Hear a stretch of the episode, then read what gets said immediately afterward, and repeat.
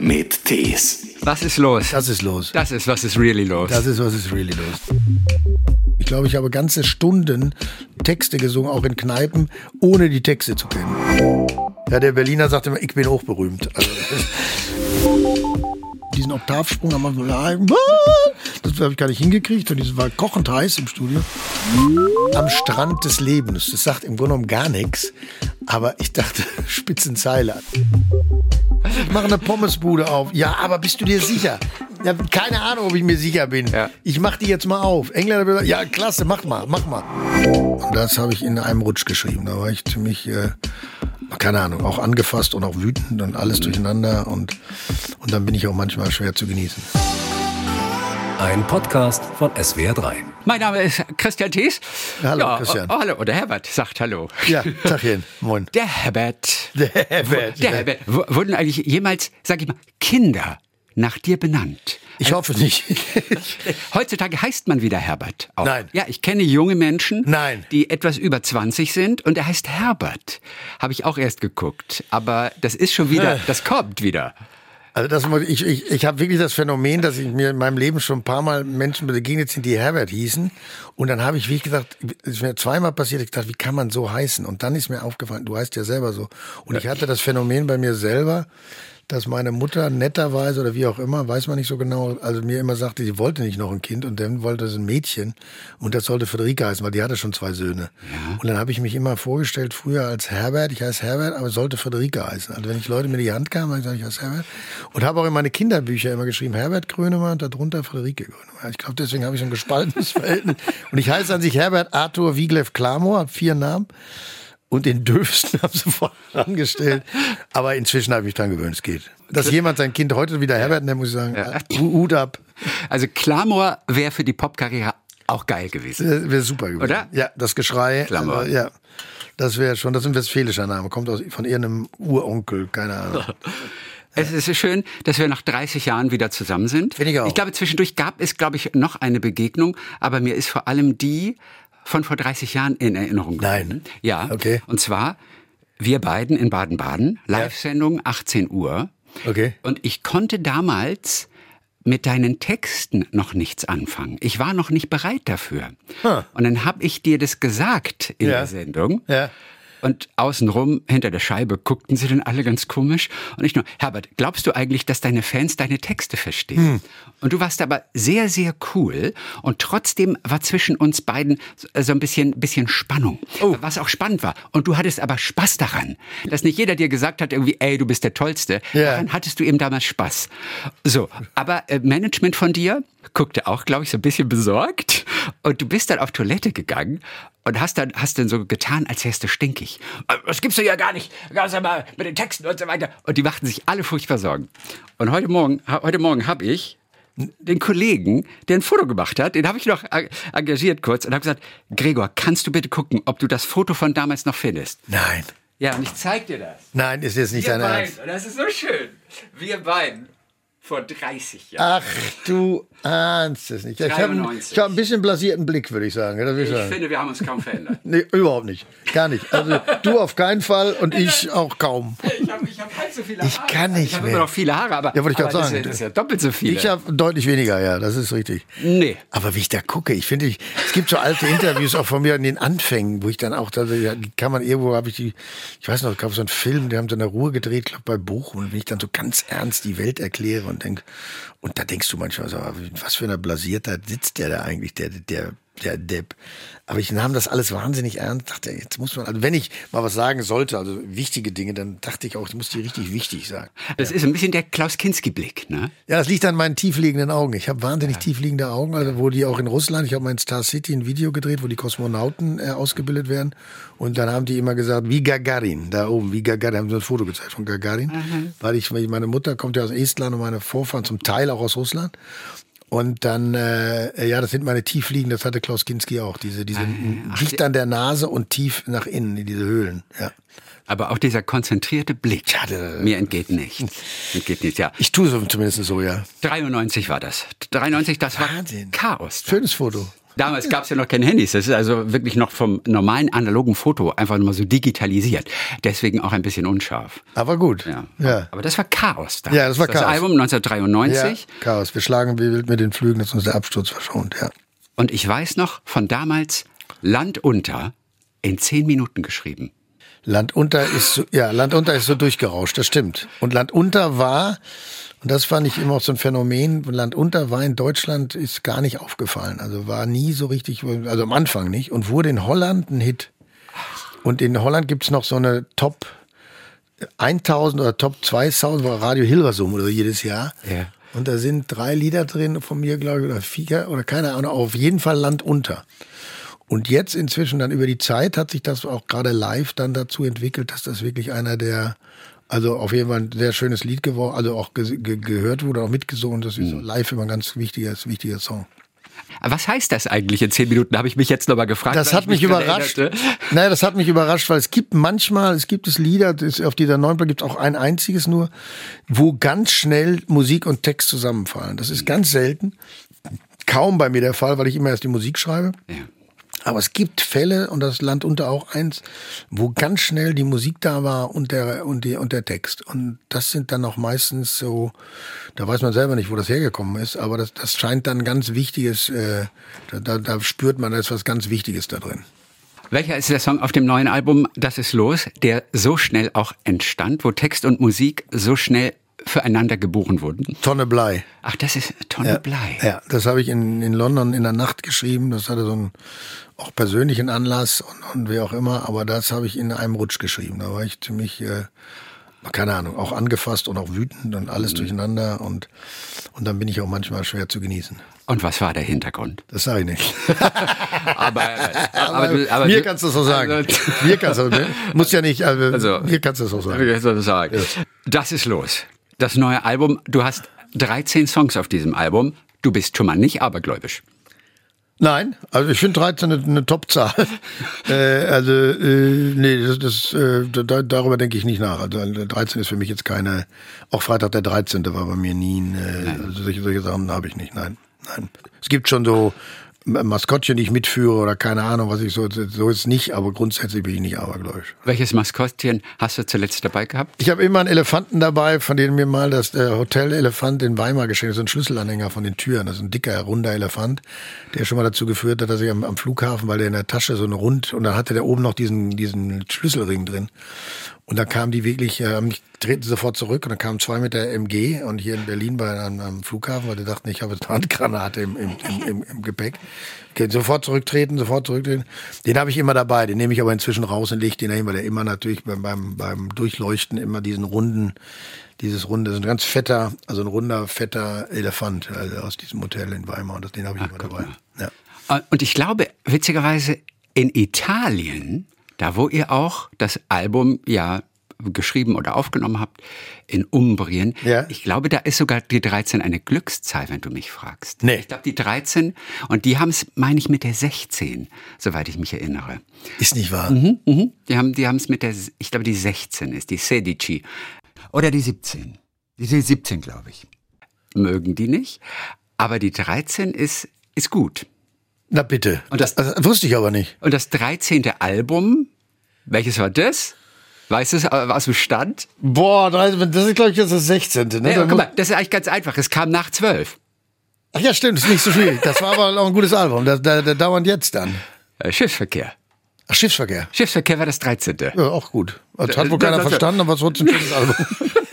Hat, hat keiner verstanden damals?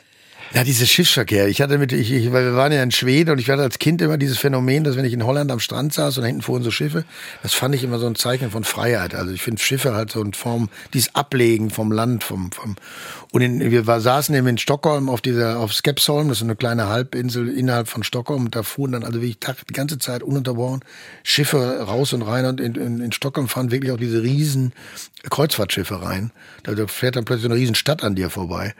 Und dieses Schifffahren und ich glaube in, in Stockholm, ich weiß jetzt nicht, die Schweden generell haben ich weiß nicht, wie viele Millionen Boote und auch in, in Stockholm hat jeder zweite ein Boot, mhm. damit die rausfahren in die Scheren und so. Und dieses Gewimmel von Booten fand ich halt ein Zeichen von Lebenslust. Und dann haben die Leute mich immer gefragt, wie, hä, was? Schiffsverkehr, was soll er denn heißen? Ich dachte, ja, das ist ein Ausdruck von Lebenslust. Ja, du bist auch fast der Einzige, der das so sieht. Also auf jeden Fall kam da ein bisschen viel äh, äh, Stirnerunzeln, aber ich, eine tolle Nummer, finde ich nach wie vor. Auch ein gutes Album. Wie oft machst du dir Gedanken, ob jemand das versteht? Ich hätte gedacht, du machst dir darüber gar keine Gedanken, dass nee, dir das auch egal ist. Das war mir dann eben auch genau egal. Das habe ich dann auch gesagt, ja, kann ich jetzt auch nicht ändern. Ich fand das irgendwie spitze, war ein Spitzeneinfall. Natürlich höre ich mir auch mal, also es ist ja nicht so, ich schreibe die jetzt nicht in, unter einer Glocke und trage die Texte niemandem vor. Aber letztendlich entscheide ich dann selber, äh, was ich, was ich davon, also wie, wie, wie sperrig das auch sein soll oder auch unverständlich zum Teil. Weil manchmal ist über so eine raue, über so was Raues, äh, beißt man sich dann wieder fest am Text. Also dann geht man wieder ran oder so. Also es, es muss schon auch immer mal wieder die Gefahr bergen, dass es, dass es, dass es kantig wird und, und auch ja. zum Teil mal auch nicht alles, äh, weder akustisch oder auch inhaltlich muss man auch nicht jedes Wort verstehen. Wann hast du es das letzte Mal gehabt, dass du aber wirklich wolltest, dass jemand das versteht? Also gab es mal einen, einen Song, einen Text, von dem du einfach wolltest, dass man ihn von Anfang an auch wirklich versteht? Naja, es gibt schon genug Texte. Also, äh, ja, ja, ich will was, nicht sagen, dass man ihn nicht versteht. Aber was soll das, ist zum Beispiel, denke ich, extrem explizit. Ich glaube, das versteht man, da, da muss man schon echt schon ziemlich was, was geraucht haben, dass man es das nicht versteht. Also das ist schon, ich denke, ziemlich eindeutig. Und jetzt hier auf der Platte wenn ich jetzt den durchdenke. Nein, ich meine mein ja auch vor allem, dass du von Anfang an wolltest, dass man das sofort kapiert. Naja, also es gibt schon Lieder. Also wenn ich jetzt, wenn ich inhaltlich denke, also wenn ich jetzt sage, okay, wie so ein Lied wie die Flüsternde Zeit, wo ich mich damals 2007 nach der Fußballwehr mit Frau Merkel auseinandersetzte und fand, dass die uns ein bisschen, äh, bisschen dösig macht. Und das heißt auch die Zahl, wir sitzen auf dem Sofa und werden nur dösig und doof da. Mhm. Also da war mir schon klar, und der Gegner kommt über rechts. Also da war mir schon klar, das Lied muss jetzt auch äh, äh, eindeutig sein. Ja. ja. Und das, das war es ja auch. Ja. Und das, das war es dann ja auch wirklich. Das ist, das ist, das ist mir dann schon bewusst. Also dann, dann schreibe ich nicht irgendwelchen oder kein Millimeter nach rechts auf dem letzten Album. Also dann, dann schreibe ich schon relativ explizit. Dieses Album, das ist los. Das ist jetzt fertig. Ja. Du hast keinen Einfluss mehr drauf. Wie ja. fühlt sich das an? Gut und schlecht. also gut, dass es wirklich fertig ist, dass es raus ist, ist äh, äh dass es, dass es, dass es, dass es äh, zur Geburt kommt. Äh, schlecht natürlich, weil, weil man natürlich mit einem gewissen Abstand, also wir machen ja jetzt quasi so eine, für mich zum ersten Mal so eine Streaming-Veröffentlichung. Das heißt, die erste Single kommt schon fünf Monate vorher. Also da ist das Album ja mehr oder weniger fertig. Und dann hast du noch ein bisschen Zeit, noch was zu korrigieren. Aber ich arbeite wirklich bis zur letzten Sekunde. Und deswegen ist es auch gut, wenn es dann vorbei ist, weil sonst würde ich schon wieder anfangen, an, den, an der einen oder anderen Ecke zu fummeln. Aber generell fühlt sich's gut an und ich bin, bin sehr froh. Und dann kriegt es eben auch noch, noch frische Luft, das darf man auch nicht vergessen. Also wenn man so, das ist so ähnlich, man hat gekocht und dann stellt man es auf den Tisch und auf dem Tisch entwickelt das dann nochmal so eine, also dann entwickelt, kriegt das schon noch, oder ein Wein, den man aufmacht. Die Luft, äh, denn wenn man es freigegeben hat, kriegen Lieder dann nochmal eine extra Atem. Es ist nicht mehr die Hilflosigkeit von früher, die du empfindest. Nee, nicht, nee, sondern ich bin, bin froh, dass ich was geschaffen habe und geschafft habe. Ja. Und auch mit dem Bewusstsein, dass, dass ich mir, also nicht nur, ich war nicht nur bemüht, sondern ich glaube, das ist auch, äh, da ist auch vieles gelungen. Und jetzt gucken wir mal. Es sind Songs, die natürlich die letzten Jahre reflektieren, die Jahre, die auch echt schwer waren für uns. All die Sorgen und Unsicherheiten und Verzweiflung und Ängste und Pandemie und äh, Krieg mitten in Europa und Inflation und was fällt uns noch ein? Das kann ja nicht alles gewesen sein. Iran, oder? Syrien, es gibt noch einiges, ja. ja. ja. Energiekrise. Ja. Morgens um sieben ist die Welt schon Chaos im Prinzip. Ja. Aber du bist ja Optimist. Ja. Und versuchst ja auch so ein bisschen ja. Optimismus auch in diese Platte zu bringen. Ja. Du glaubst an unsere Gesellschaft. Ich tue mich da manchmal wirklich ein bisschen schwer, was ja. uns natürlich auch nicht weiterbringt. Aber du hast diesen unbändigen Optimismus und du glaubst, dass die Gesellschaft sich verbessert? Weil die Anzeichen dafür haben wir eigentlich nicht. Doch. Im Augenblick. Doch. Wo, wo denn? Ich, wo, wo genau siehst das, du denn was? Dass, dass wir die Anzeigen nicht haben, ist, der, ist, ist dem geschuldet, dass wir ständig irgendwo das, das Schlechte suchen. Ich, mir sind völlig die, die, die, die Reaktionen und die, die, die Missstände bewusst und ich bin, glaube ich, der Letzte, der über Dinge hinwegbügelt. Aber auf der anderen Seite bin ich aber auch jemand, der versucht klarzustellen, auch bei, so gehe ich auch selber mit, mit Dingen um, auch in, durch Krisen. Was sind denn die Dinge, die positiv sind? Also was sind sind die Dinge, die mich stärken? Was sind die Dinge, die in der Allgemeinheit da sind, die Kraft geben, die, die, die, die auch Glauben geben? Und ich muss sagen, die Gesellschaft hat sich in den letzten acht Jahren erstmal was die Geflüchteten, also die Flüchtlinge anging, auch äh, in, in, damals in, in, ab 2015, jetzt auch wieder mit den Geflüchteten, die mit den, aus, aus der Ukraine kommen, äh, hat sich dann auch die Art und Weise, wie sie sich in der Pandemie verhalten hat, untereinander solidarisch und sich bemüht hat, sich gegenseitig zu schützen.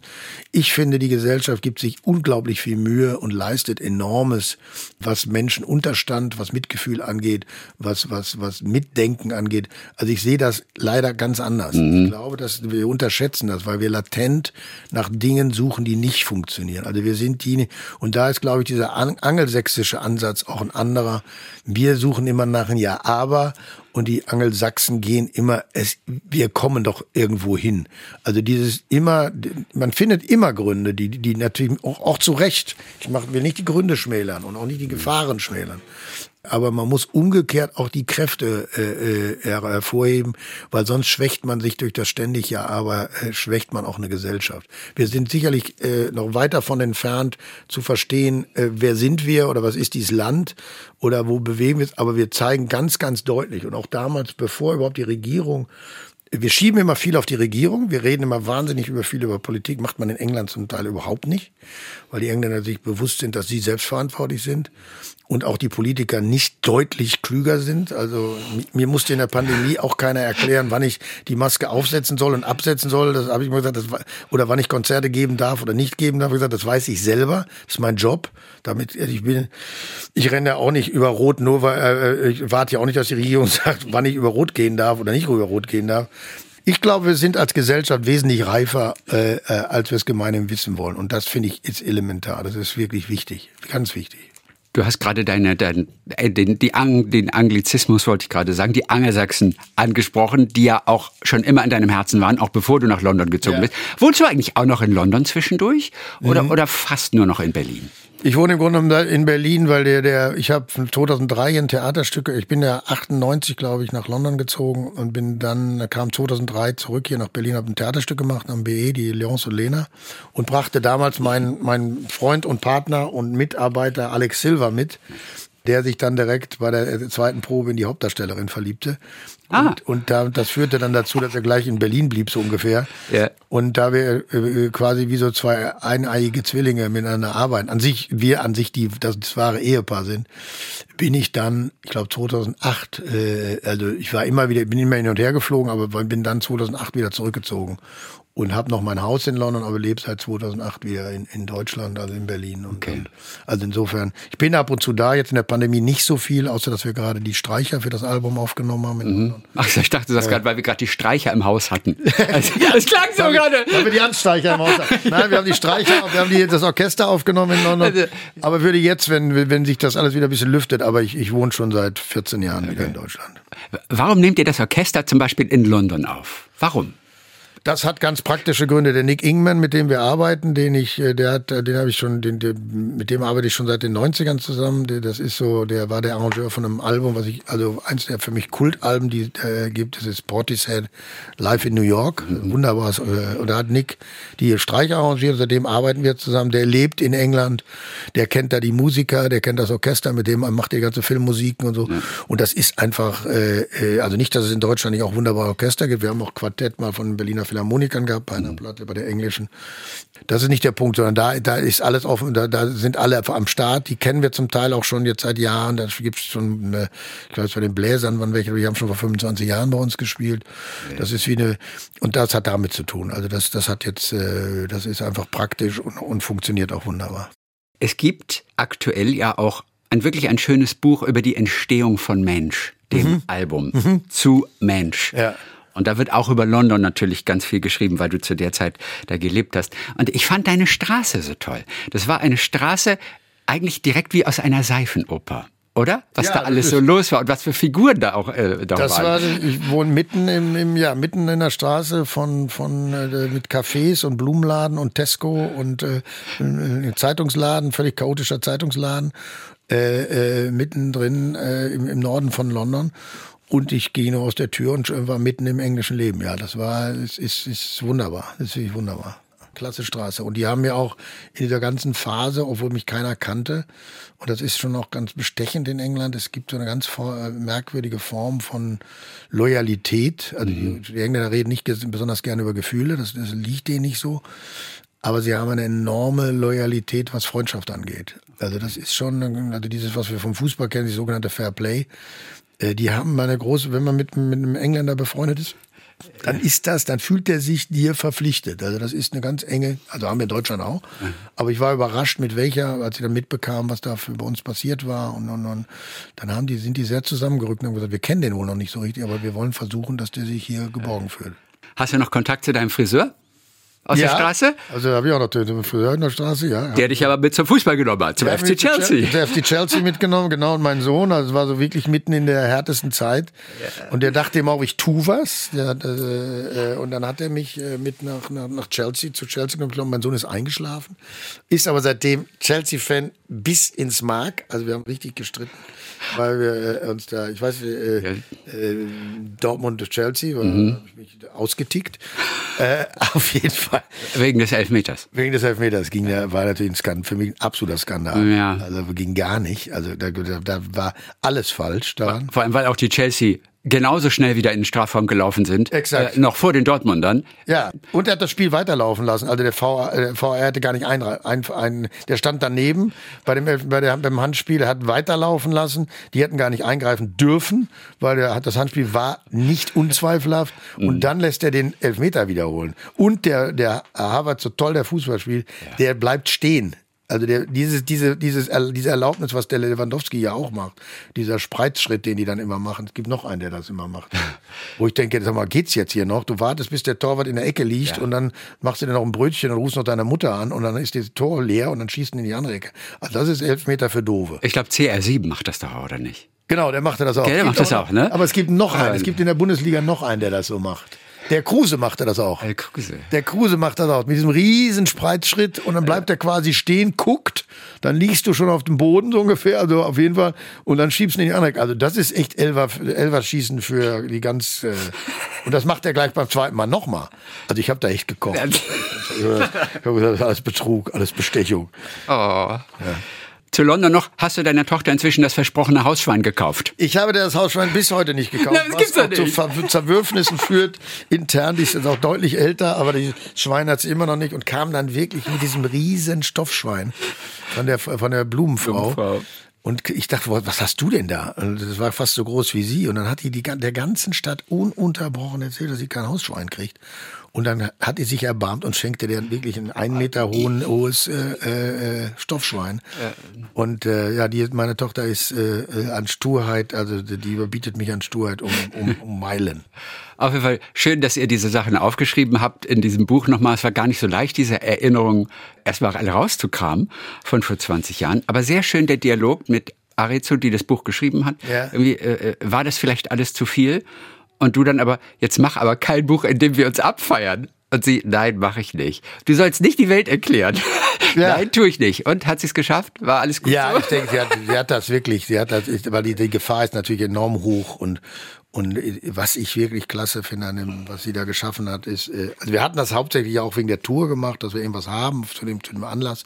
Und das hat dann leider nicht stattgefunden. Aber sie hat wahnsinnig schön hingekriegt, dieses Durcheinander von Stimmen und, und Aussagen und ist auch nicht stehen geblieben an einer Geschichte, immer rumgesprungen. Also ich finde, das ist ein wirklich also unglaublich gelungenes Buch, weil es so, so spielerisch ist und lebendig ist. Das ist, das muss ich, also ich habe das selber mit, mit irrem mhm. Vergnügen gelesen gelesen. Ja. Ja, ja. ja. Und man bekommt auch wirklich ganz schöne Eindrücke, weißt du, und Einblicke auch ein bisschen hinter die Kulissen.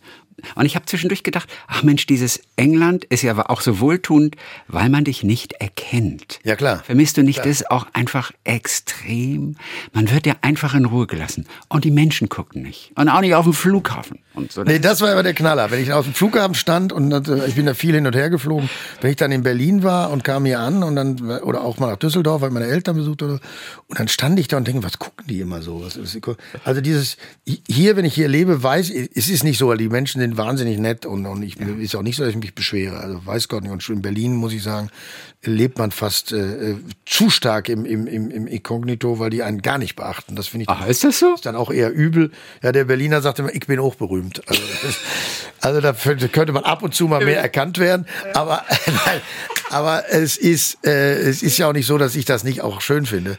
Aber dieses, ich glaube, was viel elementarer ist, man selber denkt ja auch, man wird erkannt oder die Leute, es ist ja nicht so, dass die Leute einen äh, belagern, sondern man selber geht immer davon aus, es könnte sein, dass jetzt mich jemand erkennt oder ich muss auf der Hut sein, dass jetzt nicht jemand äh, ununterbrochen das Handy rausreißt und meine ganze Familie fotografiert oder was auch immer. Aber generell sind die Menschen wahnsinnig nett und freundlich und ich, ich, ich freue mich ja auch darüber. Ist ja nicht so, als wenn ich, äh, ich meine, meine Eitelkeit ist dann ja auch, ich freue mich da riesig drüber und die meisten Menschen. Aber ist in England hilfreich, weil man plötzlich äh, sich mit sich selber in so einer auch in einer anderen Form beschäftigt und weil mhm. man weil man so auf sich zurückfällt und weil man auch sagen wir mal in Anführungsstrichen diesen Hauch von Promi-Bonus nicht hat mhm.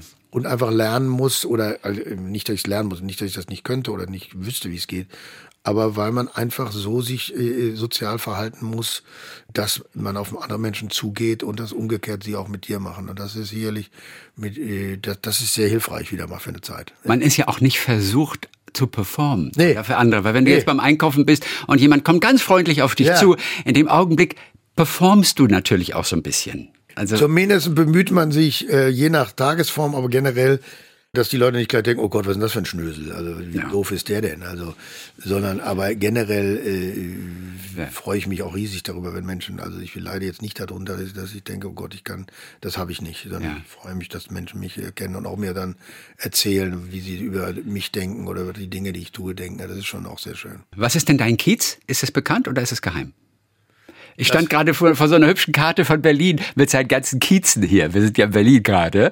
Und da habe gedacht, ah, das ist ja voll interessant. Ich habe die meisten Namen noch nie gehört. Also interessanterweise ist das, ist das vielen gar nicht bewusst, dass ich schon wieder seit 14 Jahren in Berlin lebe. Oder es gibt ja auch diese ganzen, wenn ich irgendwas sage oder mich politisch äußere, dann kommen die ganzen Bots. Der lebt hier gar nicht und der Vollidiot, ja, keine Ahnung. So. Aber, und er zahlt ja auch keine Steuern, was natürlich völlig albern ist. Ich habe schon immer Steuern gezahlt in Deutschland und ununterbrochen. Aber äh, ich, ich würde jetzt nicht, ich, lebe im, im Südwesten von Berlin, so würde ich sagen. Ich würde jetzt nicht genau meinen Kiez und meine, meine Straße nennen, aber äh, da lebe ich auch sehr. Äh, aber ich gehe auch, ich gehe, ich latsch durch die Stadt, ich gehe einkaufen. Äh, also ich, ich bin ja sehr, ich lebe jetzt hier nicht, äh, ich lebe völlig normal, wie jeder andere Mensch auch. Jedes Album beginnt mit einer Deadline. Wie viel Zeit hast du dir gelassen für dieses Album? Genau ein Jahr und vier Monate, glaube ich.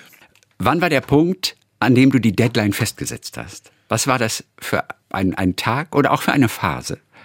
Das mache ich relativ schnell. Also man überlegt sich ja im Grunde genommen, das ist jetzt auch schon wieder nicht mehr ganz so elementar. Früher war natürlich immer wichtig oder zum Teil wichtig. Kommst du vor Weihnachten, kommst du, also je nachdem, wann du kommst. Wenn du im Frühling kommst, kommst du im Frühling. Wenn du im Herbst kommst, kommst du meistens äh, zu Weihnachten hin. Also mhm. zu Weihnachten hin.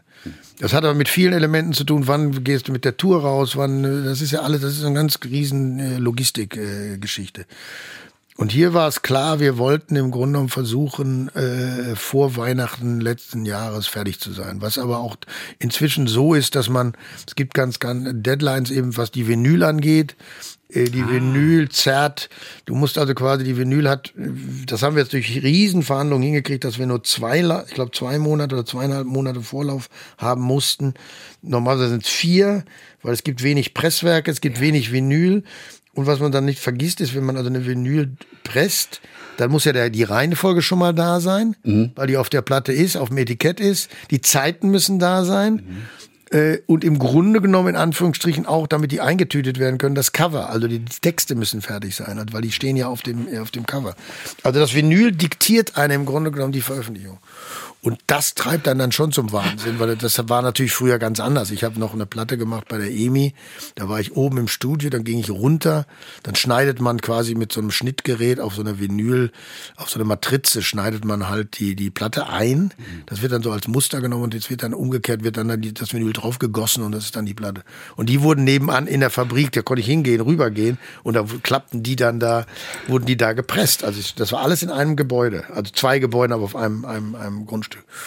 Und jetzt diktiert die Vinyl äh, äh, halt den, den, den Produktionsablauf. CD geht dann wesentlich schneller. Mhm. Und damit hatten wir dann festgelegt, okay, wir, wenn wir, wenn wir im Frühling, im Frühjahr äh, 23 kommen wollen, dann müssen wir im, äh, also erst fing die an, da musste schon im Juli fertig sein, jetzt reicht's mir aber. Und, äh, und dann weiß ich eben vom Texten her, wo es dramatisch wird oder wo ich zumindest mal anfangen sollte. Also dies, und das ist bei mir dann immer sehr, sehr chaotisch. Aber äh, ich habe gesagt, okay, du musst im Grunde genommen fertig werden im Oktober äh, äh, 2022. Also CDs könnte Alex notfalls noch selber brennen, ne? Also Die können notfalls. ja gut, die, die, ist Werke, die, die Werke ist einfach, aber Vinyl ist wirklich ein Riesenproblem. Und alles in Niederlanden, oder? Wird nicht immer nur in den Niederlanden nur noch Oh, das weiß ich gar nicht ge- genau. Ich weiß- Vinyl gepresst? Es gibt in Schweden gibt's Werke inzwischen Okay, auch okay. Mhm. wieder. Es gibt auch Musiker. Ich glaube der der äh, wie heißt der von äh, von White Stripes, äh, der Gitarrist, äh, der heißt wie der deutsche Produzent. Okay. Äh, wie auch immer, der hat ein eigenes Press- Thomas Müller. Nee, Thomas Müller. Der hat ein eigenes Presswerk. Äh, Der hat ein eigenes Presswerk. ja, der hat sich ein eigenes Presswerk gekauft und äh, und insofern ist es ist es äh, äh, aber es gibt nicht viele, es gibt nicht viele. Und ich glaube Holland hat auch, ja, Holland hat auch. Ja. Und vor jedem neuen Album gibt es einen neuen Stift, mit dem du deine Texte handschriftlich schreibst. Wie sah der aus für dieses Album? Das war ein, also sind, sind zum Teil mehrere, aber einer war ein äh, äh, blauer äh, Caran d'Ache äh, Kuli mit der dicksten Mine, parallel auch austauschbar gegen dicken äh, äh, Tintenroller. Es muss dick sein, die Mine muss dick sein. Dann kaufe ich mir noch lauter äh, äh, Ringbücher mit Linien und äh, ganz viele. Und wenn ich in einem Ringbuch nicht weiterkomme, textlich, dann lege ich, mache ich das zu und nehme das nächste, fange wieder frisch von vorne an. Damit ich immer so das Gefühl habe, es ist wieder die Leinwand ist wieder. Äh, Und dann muss ich immer gucken, in welchem Buch habe ich eigentlich den Text weitergeschrieben. Dann gibt's also Fragmente von, dem, von den Texten in dem einen Ringbuch. Da muss ich ganz schnell wieder gucken. Und das fotografiere ich dann inzwischen mit, mit, mit dem Handy und, und, ähm, und dann äh, schicke ich das Ari so. Die, die schreibt das dann auf. Und alle Lutschpastillen aus der Gegend werden erstmal aufgekauft. Das ist ja auch ein Ritual quasi vor einem neuen Album.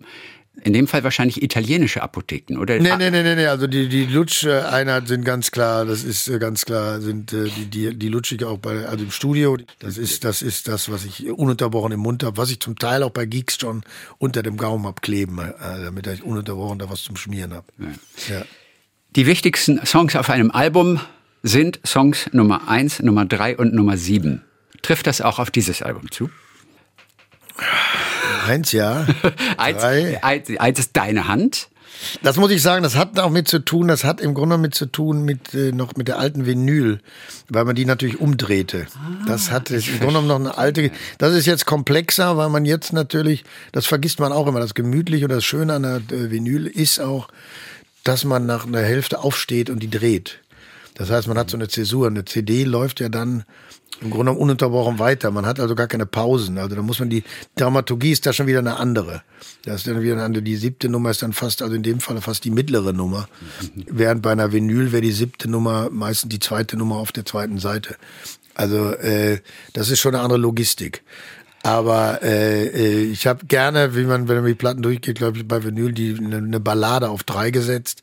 Also man fängt äh, Start big, end big, also fängst laut an am besten, wenn es geht, oder auf jeden Fall druckvoll.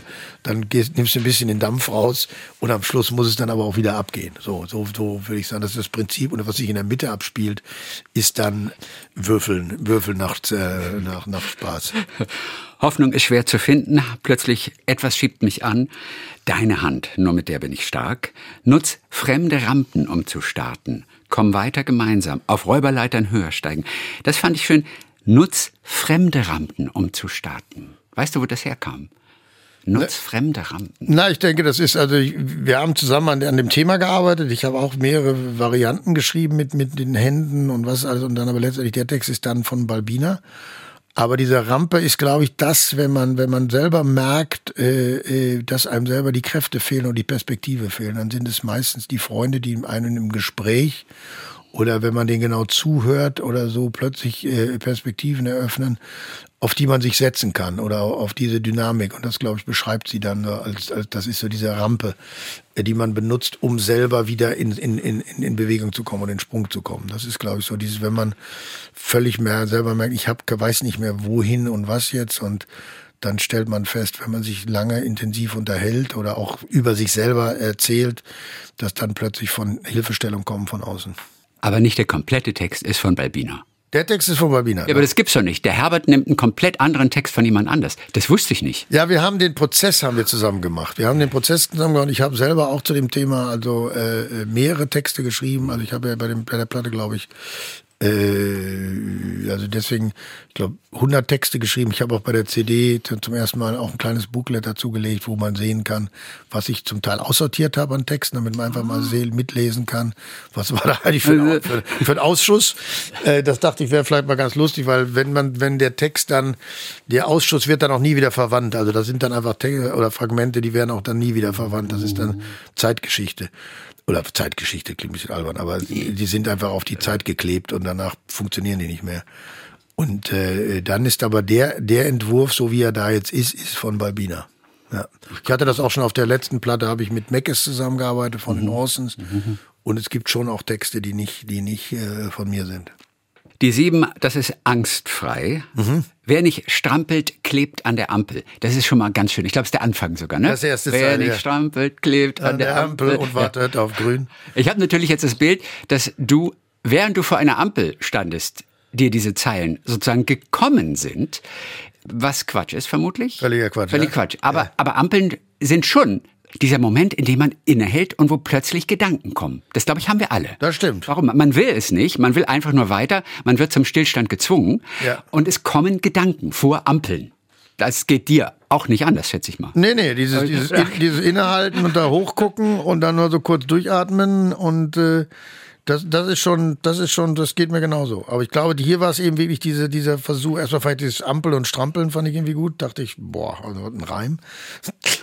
Und dann denke ich, geht es genau darum, dass man nicht immer für alles, was man tut, auch um Erlaubnis fragen muss, sondern man, man muss auch selber die Initiative ergreifen, ohne doppelten Boden und ohne, ohne wirklich eine, Garantie. Also ich glaube, das ist eher, und es war mir wichtig, wichtig fast der erste Satz bei einem Lied ist immer auch elementar wichtig. Nicht, dass ich da dran rumbastel, aber wenn dir einer gelingt, so wie Schatten im Blick, dann weiß man schon, ich bin drin. So wie der erste Satz eines Romans eigentlich auch wichtig ist, auch wenn viele Autoren das, glaube ich, nicht so sehen. Äh, Die lassen sich ja manchmal so Zeit, weißt du, 10, 20, 30 Seiten, bis es interessant wird. Wie wichtig ist für dich ein erster Satz bei einem Roman? Und du liest ja auch gern und viel, ne? Elementar. Ich, ich, ich, also für mich ist der erste Satz eines Romans genau das gleiche wie der erste Satz einer Platte. Also wenn ich da reinlese, ich will nach vier Zeilen das Gefühl haben, das will ich weiterlesen. Und in, in den vier Zeilen kriege den Stil mit, ich kriege die Sprache mit, ich kriege die Frische mit, ich kriege die Trägheit mit, ich kriege ganz viel mit von dem, von dem Sprachduktus eines, eines Autoren. Und ich lese auch, also den Anfang und ich lese auch, wenn ich zum Beispiel auch in, in, in Buchhandlung gehe und äh, ein fremdes Buch an, dann mache ich das einfach auf und lese dann einfach irgendwo zwei Seiten mir durch. Und äh, Also auch in der Mitte dann. in, auch in der Mitte. Auch in der Mitte, okay, Und gut. wenn ich dann merke, ah, das finde ich jetzt aber echt, das stottert oder das ist träge oder das, das, das springt mich jetzt auch sprachlich nicht an. Oder ich lege dann auch Platten weg, wenn ich merke, also nach drei Liedern, also dann, nee, also das, das wird jetzt auch nicht mehr. Also ich lege auch Bücher weg. Ich lege auch Bücher Ja, weg, wenn ja, ich die, muss man. Ja, weil das Äh, ist dann echt vergeudete Zeit. Definitiv. Und egal wie der Inhalt ist. Also das ist mir dann auch wurscht, weil es muss mich eben im wahrsten Sinne des Wortes ansprechen. Mhm. Also die Sprache muss mich ansprechen. Und wenn das nicht passiert, dann brauche ich das nicht weiterlesen. Bei Angstfrei heißt es dann ja auch, ähm, also Freiheit, Neuzeit, ähm, vor allem angstfrei. In der Unruhe liegt die Kraft. Frech sein, äh, fesch sein erstmal, dann frech sein. Keiner kriegt uns jetzt klein. Mit, mit, mit dieser Angst, also angstfrei ist, glaube ich, etwas, was die Deutschen auch vor allem brauchen. Und das wurde mir erst klar, als ich wieder mal den Begriff hörte, German Angst. Komischerweise. Ich habe den neulich irgendwo wieder gehört und musste daran denken, als ich jetzt angstfrei hörte und den Text mir einmal durchlas. Ist es nicht merkwürdig? Woher kommt dieses Wort German Angst? Hast du eine Ahnung? Sind wir ängstlicher als andere Völker? Also man nennt uns in England ja auch the nervous Germans. Ich glaube, wir sind, wir sind, äh, ich würde jetzt gar nicht, das würde ich jetzt gar nicht sagen, ich glaube, das hat mit unserer Geschichte zu tun. Wir sind halt, äh, aufgrund unserer Geschichte, die uns ja schon auch alle ziemlich äh, auch, auch psychologisch geprägt hat, äh, vorsichtig und, und, und, und, und, und, und, ja, und unruhig. Aber wir, mhm. wir neigen dazu, darum geht es auch, wir neigen dazu, immer die Dinge sobald wir ein, ein Argument haben, was gegen eine Situation spricht, dann ist die Situation schon mal kaputt. Und ich finde, das ist irgendwie falsch. Also dieses Aber, ja, aber oder, oder also ich weiß zum Beispiel auch, das war für mich immer so ein Beispiel. Ich war, meine Kinder sind ja auf die internationale Schule gegangen, da in England dann auch. Und ich weiß von mir selber, ich war echt kein schlechter Schüler und war, war auf dem Gymnasium in Bochum. Und als ich, als ich fertig war, äh, so ungefähr, wurde mir gesagt, also, pff, das was wird, aus dir was wird oder so. Dieses, diese, immer dieses, so gehst du ins Leben. Und ich weiß, bei einer internationalen Schule, da, sobald man etwas schwächer wurde, kamen die schon und fragten, was ist denn los? Und du kannst das und du bist klasse. Also dieses Selbstmotivieren, also dieses, und so ist das auch bei der Musik in England. Also der, der, äh, Alan Moulder, der Produzent von Nine Inch Nails und einer der größten Producer in England, hat mir mal gesagt, Herbert, wenn du wüsstest, was bei uns auf den Spuren ist, wenn wir die hochziehen, da würdest du als Deutscher sagen, das ist ja eine Unverschämtheit, das kannst du doch so nicht lassen, das ist ja, das stimmt doch kein einziger Ton. Da sagt er, ja, aber wenn wir das mischen, dann wird das, dann klingt das super. So dieses, wir, wir sind Ingenieure, wir sind Ingenieure, aber ich glaube einfach, das hat mit unserer Geschichte zu tun. Wir haben äh, wir sind nervös, dass wir wieder in, in, in, in, keine Ahnung, zurückfallen in, ich weiß nicht was. Und das ist auch zum Teil nicht falsch, aber wir sollten, glaube ich, und deswegen kam ich vorhin auch mit dieser Zuversicht. Hm. Wir haben ganz viele Signale und ganz viele Dinge machen wir eben auch richtig und gut. Und äh, wir, wir sind nicht ununterbrochen, wir müssen uns nicht ununterbrochen in Frage stellen. Also von, von glaube ich, zehnmal in Frage stellen könnten wir viermal mit Sicherheit lassen, wenn nicht sechsmal. Hm. Aber dass diese German Angst ein feststehender Begriff ist, finde ich trotzdem irgendwie komisch und bin noch nicht so ganz sicher, wo das mal herkommt. Aber gut, muss ja und dann kommt diese, dann gab es noch diese These von meinem, von meinem äh, Dirigierlehrer äh, äh, Harry, der sagte, der Unterschied der Engländer zu den Deutschen ist, die Deutschen sind eben, dadurch sind wir so große Philosophen, die sind, haben halt wenig Küste und viel Wald, diese haben wenig, konnten wenig nach in die Weite gucken, diese haben ja mehr in sich reingeguckt und haben dann philosophiert und haben das Gefühl analysiert und haben gedacht, wir denken tief. Und das tun wir auch. Das ist ja auch eine Qualität. Ich will gar nicht, das ist auch eine große Qualität. Und die Engländer haben gesagt, wir, wir stehen am Strand und glotzen in die Ferne und da ist auch noch was, da müssen wir hin, das ist ganz wichtig. Und deswegen haben sie sich mit ja. sich selber nicht so viel beschäftigt. Was aber definitiv stimmt, wir brauchen weniger Ja-Abers. Ja. Bei uns, auch, ja, auch das ist ja der große Fehler für Beziehungen. In Beziehungen, du sollst nie Ja-Aber sagen. Auch nicht, wenn du diskutierst oder deine Meinung vertrittst. Man soll ein Ja, aber immer durch ein Und ersetzen. Ah. Und das ist echt schwer. Ah. Das ist echt schwer, aber das sagen Psychologen oder Paartherapeuten oder sowas. Guter Punkt. Ein Ja, aber ist ganz schlecht. Wir sagen immer Ja. Ja, ich weiß. Ich, ich mache auch. Eine, ich mache eine Pommesbude auf. Ja, aber bist du dir sicher? Ja, keine Ahnung, ob ich mir sicher bin. Ja. Ich mache die jetzt mal auf. Engländer sagen, ja, klasse, mach mal, mach mal. Ja, ich will mir überlegen, mit den ganzen Hygienegesetzen und so. Und dann ah, so, ja, aber das ist interessant. Dieses Ja, aber, ich ja, denke, wir brauchen deutlich weniger Ja, abers, ja. Du liebst Mathe. Also auch ja. in der Schule. Ja. Du hast gerade erzählt, du warst ja auch kein schlechter Schüler, aber Mathe, Deutscher gar nicht dein Ding, äh, ja. ironischerweise. Ja. Aber Mathe und mathematisch siehst du das Texten heute auch noch ein kleines bisschen. Was hat Mathematik mit Texten zu tun? In jedem, in jedem, in jeder Silbenanzahl und in jedem Silbenaneinanderreihung steckt ein System. Also da steckt ein mhm. System dahinter. Also das, da, das ist jetzt schwer zu erklären, aber die, ich betrachte so Zeilen und wie die, wie die klicken und knattern und auch Rhythmus ist ein System. Auch Rhythmus ist mathematisch. Und für mich ist alles, ist alles äh, immer auch, äh, äh, und deswegen will ich auch Lösungen finden. Also für mich ist alles, eine, für mich stellt sich immer eine Aufgabe und die ich auch in so einer gewissen Systematik dann auch löse. Also auch wenn ich einen Text schreibe, der muss in sich, hat der, äh, versuche ich das System zu ent, enttüfteln, also ja. zu entdecken. Und dann macht mir das einen Heidenspaß. Und wenn ich das gefunden habe, dann, dann bin ich drauf. dann bin ich, bin ich drauf. Und dann bin ich auch ange, ange, ange, äh, angefixt. Aber ich versuche in allem, äh, in sehr vielen, ja. Und deswegen kenne ich das auch. Mein Vater war Ingenieur und war auch Mathematiker und er wollte immer, dass einer von uns Maschinenbau studiert, zumindest oder wenigstens Mathematik. Und äh, deswegen hatten wir auch immer so unter den Brüdern immer auch so einen Mathematikwettkampf. Aber ich finde Mathematik faszinierend. Ja. Ich, mich hat das immer wahnsinnig interessiert. Und äh, komischerweise Physik gar nicht, da war ich miserabel, fand ich immer, war mir zu, zu, zu abstrakt, dieses ganze schräge Fallen nach unten und schiefe Ebenen und keine Ahnung, war mir zu, mochte ich nicht. Aber Mathematik fand ich immer schon spitze, ja. Und das hat, und auch die Fuge, auch von Bach oder diese Fugen, das hat, das ist eine, da steckt eine Mathematik, ein System dahinter. Mhm. Und das ist bei, bei, und auch in der heute, und eben auch zum Beispiel bei Kraftwerk oder auch in dieser deutschen äh, äh, äh, Sequencer-Musik oder elektronischen Musik, da steckt auch eine gewisse Form von Mathematik dahinter. Und ich fand auch, deswegen bin ich auch ein Techno-Fan, auch wenn man es nicht glaubt. Oder ich bin auch ein Hip-Hop-Fan, auch. Diese ganze Rhythmik steckt für mich auch im System. Wird es jemals eine Platte geben ohne Texte? Nur mit Musik? Denn das käme dir auch ganz gelegen, oder? Eigentlich sagst du ja oft, das wundert einen immer, aber, aber umso herrlicher ist zu hören, eigentlich bräuchtest du die Texte gar nicht. Also ich, ich schreibe ich schreib halt, nein, sagen wir so, es ist, ja, ich schreibe halt wahnsinnig gerne Musik, aber singe natürlich dann mit meinem merkwürdigen Gesang dann so Melodien, die brauche ich auch. Bin sehr melodieverliebt. Hab ja auch Filmmusiken geschrieben, die man sich auch so anhören kann, glaube ich, auch ohne den Film zu sehen. Ich glaube, dass die auch nicht so schlecht sind oder auch Theatermusiken. Aber für mich unterstützt die, der Text nochmal, gibt dem, dem, der, der Musik nochmal Tiefenschärfe, so wie ich okay. sage. Oder muss es machen. Ja. Der muss der Musik nochmal eine andere Ebene geben, weil es ist das Gewürz, was die, das Essen nochmal noch mal nach vorne bringt. Und ich glaube auch, dass aufgrund der Musik auch viele meiner Texte besser wirken oder besser, man denkt, die sind besser als sie sind, mhm. weil sie eben auch keine Gedichte sind ohne Musik, sondern Liedertexte mit Musik. Bevor der deutsche Text kommt, und du textest ja nicht gerne. Es ist mühsam und du schiebst es ja auch, glaube ich, dann erstmal vor dir her und wenn es ja. gar nicht mehr anders geht, dann kommst du hin. Aber bevor der deutsche Text kommt, nimmst du erstmal, und das ist ja so schöne, und ihr habt es ja auch beschrieben, in Zu Mensch, dem Buch zu dem Album Mensch, da kommen erstmal Fantasietexte. Genau. Die sind teilweise auf Französisch, auch ganz oft auf Englisch natürlich. Und das ist dann wirklich einfach nur Quatsch.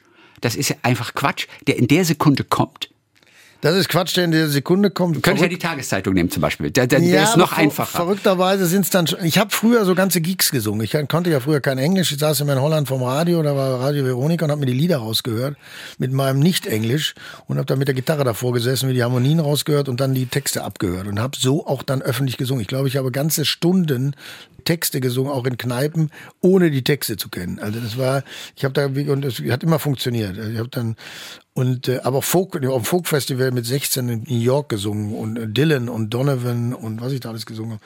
Äh, Cohen. Gut, von Cohen, die, die, die kannte ich ein bisschen besser. Von Cohen, mhm. die, da kannte ich fast die ersten beiden Alben, kannte ich die, mehr oder weniger die Texte.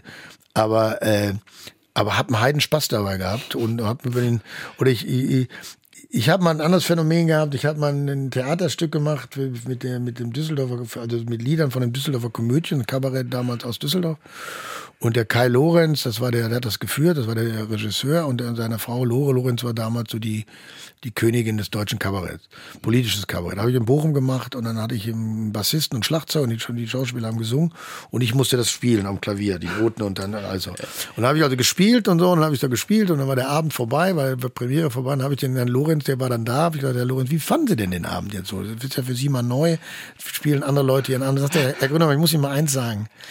Ich habe in meinem ganzen Leben noch nie einen Pianisten gesehen, der so viel falsch spielt und dabei so freundlich ins Publikum guckt. Okay. Also das war, mal, das war so mein Motto. Also nach dem Motto habe ich auch diese Lieder gesungen. Aber ich habe halt einen heiden Spaß dabei, wenn ich singe.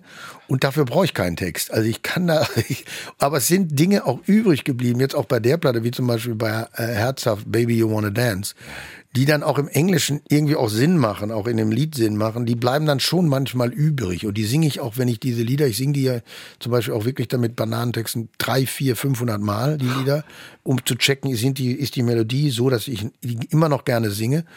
Und dann bleiben manchmal so komische Zeilen über.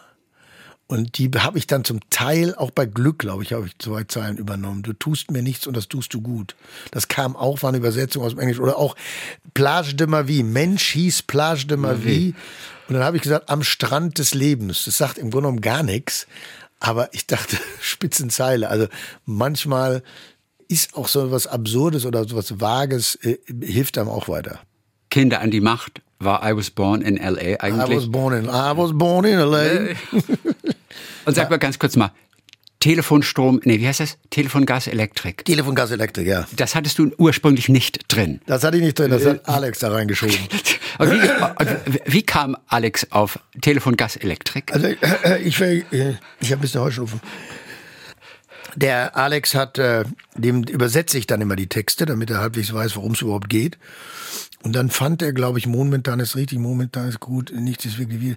Dann dachte er, es ist ein bisschen, bisschen alles so ein bisschen ernst oder so ein bisschen verklausuliert. Sag doch mal irgendwas Normales, wie zum Beispiel ich habe den Herd angelassen oder ich irgendwas oder wie zum Beispiel ich habe die Rechnung nicht bezahlt oder äh, und dann kam er auf Telefon, Gas, Elektrik äh, unbezahlt und das geht auch.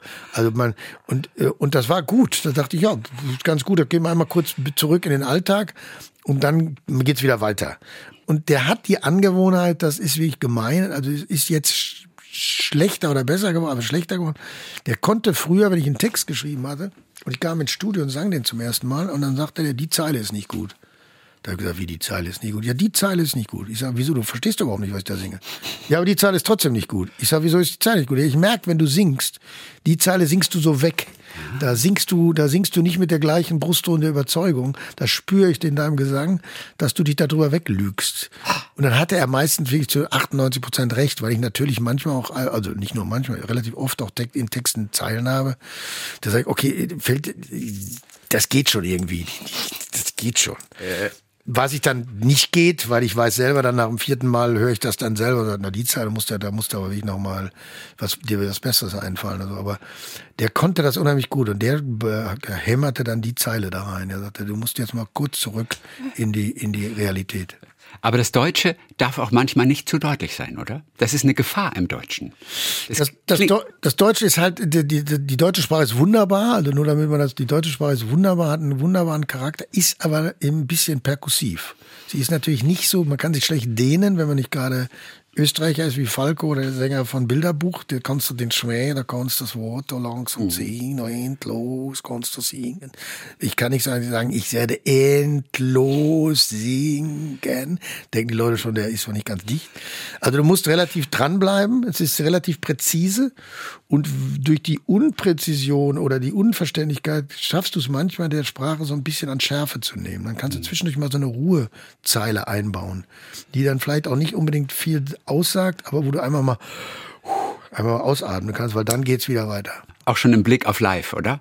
Da werde ich live auf der Bühne kurz diese Zeile einfach Pause brauchen zum Atmen. Auch das, aber so, so weit bin ich dann nicht, aber es ist, bei der, ist live dann schon hilfreich. Ja. ja. ja. Ich habe mich ja gestern gefragt, in Anbetracht, sage ich mal, deiner herrlichen Bananentexte, dann übernimmst du davon auch etwas. Du hast einfach so viel Spaß daran. Und ich habe mich gefragt, ob Herbert Grönemeyer nicht Dada 2.0 ist ob du nicht ein Dadaist der Moderne bist. Oh. Das ist ja eine Kunstform letztendlich, die dir zeigen will, also erstmal sie Quatsch ein bisschen, aber die dir einfach zeigen will, wie unsinnig es ist, ja Kunst in eine konventionelle Form zu drängen. Mhm. Dadaismus bedeutet ja, dass die Dadaisten ja ganz bewusst auch ein bisschen verrückt wirken wollen, um dem Publikum so vor Augen zu halten, dass die bisherige Weltordnung nicht mehr so existiert wie vorher. Auch das passt wunderbar eigentlich auf unsere heutige Zeit. Und da habe ich mich kurz gefragt, guck mal, und von dir stammt natürlich auch, auch, der Satz, von mir aus könnten die Bananentexte bleiben. Steht in dem Buch zu Mensch. Ja. Also du hast es gesagt. Und, da, das, und das war der Satz, der mich veranlasste zu denken, ist der Herbert Grönemeyer nicht ein, auch ein bisschen ein Dadaist unserer Zeit? Also ich das Großes nehme ich gerne entgegen, kann ich selber Oder? wenig zu sagen. Ich, ich glaube halt, ich glaube halt, dass, dass dieses, dieses Anreißen von Kunst, das Reizen auch von den Menschen, also von das Gehirn zu reizen und aufzufordern und, und, und, und zu provozieren, also nicht im Sinne von bösartig provozieren, einfach so, so herauszufordern dass darin letztendlich überhaupt die Qualität von Kunst steckt, weil das ist das, was uns in Schwingung versetzt. Das ist das, äh, was unseren Kopf äh, äh, äh, ja, äh, Energie verleiht. Mhm. Und das muss Kunst liefern, auf, welche, auf welchem Weg auch immer. Und eben auch zum Teil auch über Absurditäten oder wie im Dadaismus natürlich ganz extrem über wirklich Nonsens oder endloses Stottern oder endloses. Das ist schon, oder ich weiß zum Beispiel, ich habe damals, als ich noch keine Lieder hatte, habe ich alles zusammengekratzt, was ich an deutschen Liedern auch im Theater hatte und habe dann zum, zur Freude meines meiner Band, also habe ich kein dadaistisches Lied gesungen, aber ich habe gesungen dieses Lied Ich küsse heißt den warmen Sitz dort, wo du breit gesessen bist. Äh, äh ich, von Konrad Bayer. Also immer Sachen zu haben, die die provozieren, also die den Menschen nicht im Sinne von vulgär, sondern immer wieder ja reizen und mhm. also Reize setzen und das das ist wenn das wenn bei mir so da ist würde ich mich tierisch freuen wenn das irgendwo ja. versteckt wäre also ein dadaistisches Gedicht das ich entdeckt habe okay das ist von Emily Hennings okay ich weiß nicht, ob du den Namen kennst. Also ja. ich kannte nur ein bisschen den Namen. Ich glaube, eine Flensburgerin aus dem Norden. Na, dann ist das schon mal gut. Und dieses Gedicht heißt Traum. Okay. Und ähm, hat ein paar Zeilen. Lies die doch einfach mal vor. Dieses ist ein klassisches dadaistisches Gedicht auch. Also es ist nicht so komplett Nonsens. Oh, das sondern, ist ja aber, schön. Aber lies es doch einmal mal vor. Ich glaube, es gefällt dir. Also ich, ich habe schon. Ich bin so vielfach in den Nächten, ich steige aus den dunklen Schächten, wie bunt entfaltet sich mein Anderssein. So selbstverloren in dem Grunde, Nacht wache ich, bin Traumes Runde und Wunder aus dem Heiligenschrein. Und öffnen sich mir alle Pforten, bin ich nicht da, bin ich nicht dorten, bin ich entstiegen einem Märchenbuch? Vielleicht geht ein Gedicht in ferne Welten, vielleicht verwehen meine vielfache, ah nee, oh, Entschuldigung, falsch.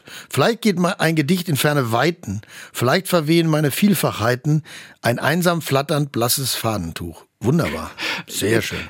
Also, ich sag Sehr mal schön. so, wenn wir das deinem Management gleich zeigen, könnte auch ein Text sein von dir. Wunderbar. Das ist wirklich sehr Oder? schön. Ja, sehr schön. Sehr schön. Äh, da, da, das als Und vielleicht geht ein Gedicht in ferne Weiten, vielleicht verwehen meine Vielfachheiten. Ein einsam flatternd blasses Das ist natürlich wunderschön. Ja. Das ist wirklich sehr, sehr schön. Wer ist dein Lieblingsdichter? Dichterin? Äh, Gertrud Kolmar oder, ah. oder Mascha Kaleko, würde ich sagen. Also das ist zumindest... Äh, äh, aber das ist hier sehr schön. Ja. Sehr, sehr schön. Guck mal. Also das finde ich sehr, sehr schön. Bin ich nicht, bin ich nicht da, bin ich nicht dort, ist natürlich auch schon mal sehr stark. Bin ich entstiegen einem Märchenbuch. Ja, das, aber es beschreibt eben auch hier die, die so selbstverloren in dem Grunde, Nachtwache, ich bin Traum. Also dieses, auch was, was ist Kunst? Wie verloren ist man selber da in dem, was man tut? Also, äh, weil ja nach außen scheint es ja immer so, da steckt eine ganz klare Struktur oder so. Es ist, es ist eben auch dieses Verloren, dieses Verlorensein in dem mhm. und in dem Wandeln. Man wandelt halt in dem, was man tut, auch so rum und sucht dann irgendwo nach dem Sinn. oh. Herbert, was ist los? Vieles. Vieles, vieles, vieles. Vieles, vieles. Was ist los? Das ist los. Das ist, was ist really los. Das ist, was ist really los. Auch das really wahrscheinlich auch aus dem Bananentext dann nee, kommt von Alex. Nein, Ach, der, wirklich? Das, das ist, was ist los, kommt von Alex, der mit mir da, damals eben nach Berlin kam. Relativ, immer noch hier lebt, Berlin wunderbar findet. Relativ, äh, äh, Deutsch spricht, sagen wir mal, weiß auch selber, es ist keine üble Nachrede, weil er so charmant ist und alle mit ihm Englisch sprechen. Mhm. Und von dem kommt immer, wenn ihn fragt, na Alex, wie geht's so? Oh, das ist, was ist los? Ich sag, was, was soll das denn heißen? Das ist doch kein Deutsch. Ja, that's what's happening. So, ja. also, und von dem kommt das. Von dem, der hat auch auf den Klick, das ist, was ist los? Und dann, das ist, was ist really los? Der liegt auch unten drunter mit seiner Stimme. Also wir singen mhm. das gemeinsam. Das ist, was ist really los, kommt von ihm. Das ist so sein. Und daraufhin haben wir dieses Lied zusammen ge geknattert über die ja etwas verrückte Welt, ja. in der wir leben, ja. mit äh, cis-binär und Transqueerphob und Avocado, Tiersamen, Hamsterräder, Großalarm. Jeder sieht sich, jeder schreit. 100 Jahre Eitelkeit und so weiter und so fort. Kleine Bestandsaufnahme unserer, unserer sehr bunten ein Richtig. bisschen zu bunten Welt dann. Ja, teilweise. also zumindest schwer äh, komplett äh, verdaubar. Ja. Also ich glaube, da muss man sich die Gerichte raussuchen und die anderen muss man doch zur Seite schieben. Ja. Ja. Und sehr schön, Orban, Le Pen, Rasputin. Wer ist die nächste Killer Queen? Ja. Was ist los? Das ist, was ist really los? Der Alex, ist er noch mit seiner Darstellerin zusammen, wegen der in Berlin geblieben ist? Das ist richtig, ja. Oh, ist er noch? Verheiratet. Oder, ja. sogar verheiratet. Ver verheiratet. Ich habe da schon jetzt fast 20 Jahre sind die zusammen, ja. ja. Das sind doch die schönen Nachrichten. Das sind auf, Nachrichten, auf die wir warten, die oder? braucht man dringend. Die beiden sind glücklich zusammen und sind ein wunderbares Duo und äh, ja, die sind ein klasse, klasse Ehepaar. Ja. Urverlust. Ein Song. Wir zwei waren einfach so gut. Dieser Song, denkst du an deine erste Frau, an deinen Bruder, wenn du diesen Song singst und spielst? Nein. Nein. Das hat auch, wenn man es genau liest, das Lied, ja.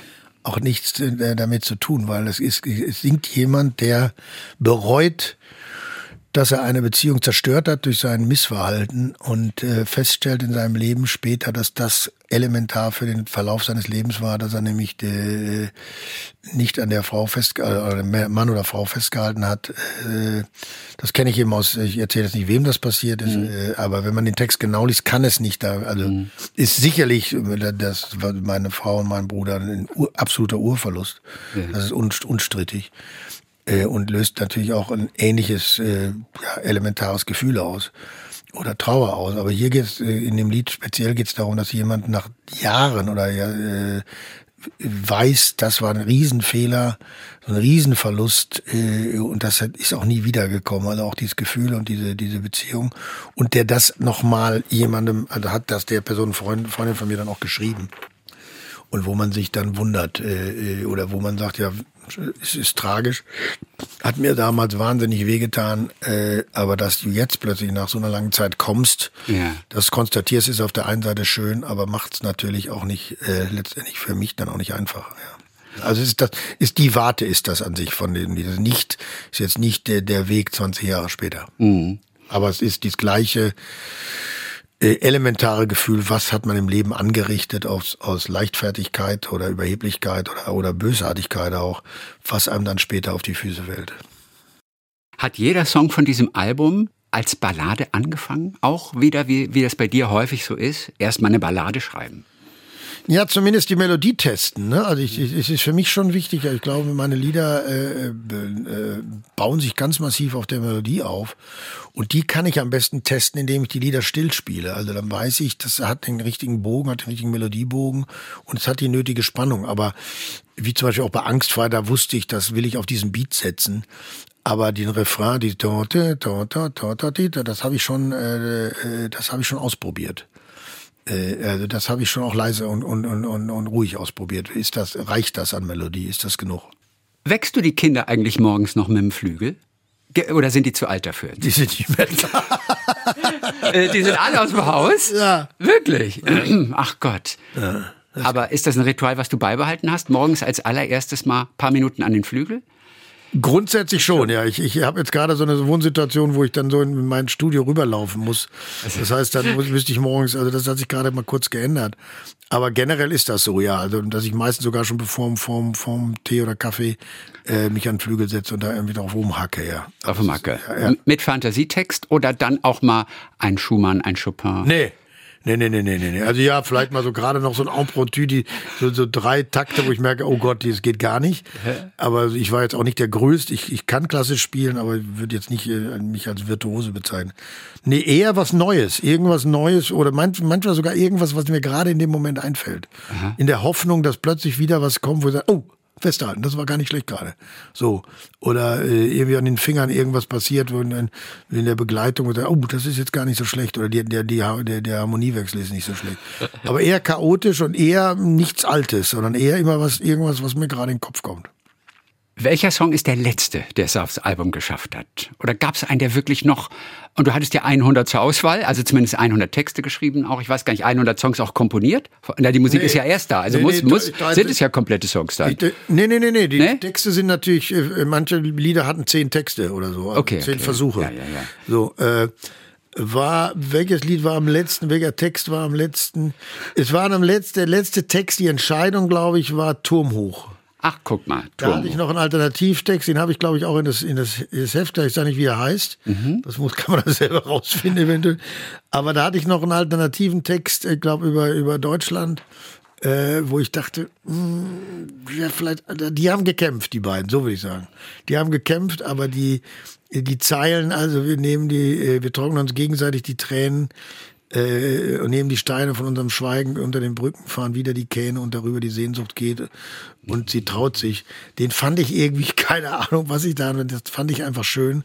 Und habe gesagt, das muss, das, wenn du das jetzt nicht singst, äh, das verzeihst du dir nie. Und dann habe ich, und es ist ein Lied über Frauen, also ja. äh, das ist äh, auch wichtig. Aber der, der, das war, glaube ich, die letzte Entscheidung, glaube ich. Das war die letzte Entscheidung zwischen dem und noch einem anderen. Okay, und die hast du aber durchgedrückt auch. Die habe also ich da, durchgedrückt. Da, die hast ja, durchgedrückt. die habe ich durchgedrückt, ja. So wie, und das wird ja auch so wunderbar beschrieben in Zu Mensch in dem Buch, wie Demo letzter Tag, wo ich denke, wie, wie kann man einen ja. Song auf ein Album bringen, der eigentlich, da ist gar kein Platz mehr für und es ist vor allem auch gar keine Zeit. Und wie ein Besessener bist du im Proberaum und spielst es ein und spielst es ein, um es zwei Stunden später pressen zu lassen. Es ist schon ein bisschen irre damals ist gewesen. Aber ist komplett irre. Also bei mir möchte man nicht im Studio sein. Also mit mir möchte man auch nicht zusammen sein und auch nicht arbeiten. Also das kann ich nur empfehlen. und auch keine Interviews machen. Ne? ich wirke in meinen Liedern vielleicht wahnsinnig sensibel und äh, verständnisvoll. Also ich, ich, ich also muss ganz klar stellen, mit mir zusammen sein will man nicht. Also speziell nicht arbeiten. Also das ist schon ziemlich chaotisch und auch nervenaufreibend. Und es war da wirklich der Fall, dass, dass ich äh, äh, äh, wir haben diese Nummer morgens gesungen, äh, die habe ich nachts getextet, morgens gesungen, äh, auf die Platte gequietscht und auch diese, diesen Oktavsprung am Anfang. Das habe ich gar nicht hingekriegt und das war kochend heiß im Studio. Und wir mussten zwei Stunden später zum Mastern fahren. Und dann haben wir die ganz schnell gemischt, ich glaube zehn Minuten haben wir die gemischt. Und dann äh, war ganz klar im Auto, die kommt da nicht drauf. Und ich habe gesagt, doch, die kommt da nicht. Ja, aber das können wir nicht machen, die klingt nicht, sagt Alex. Sagt, das ist wurscht.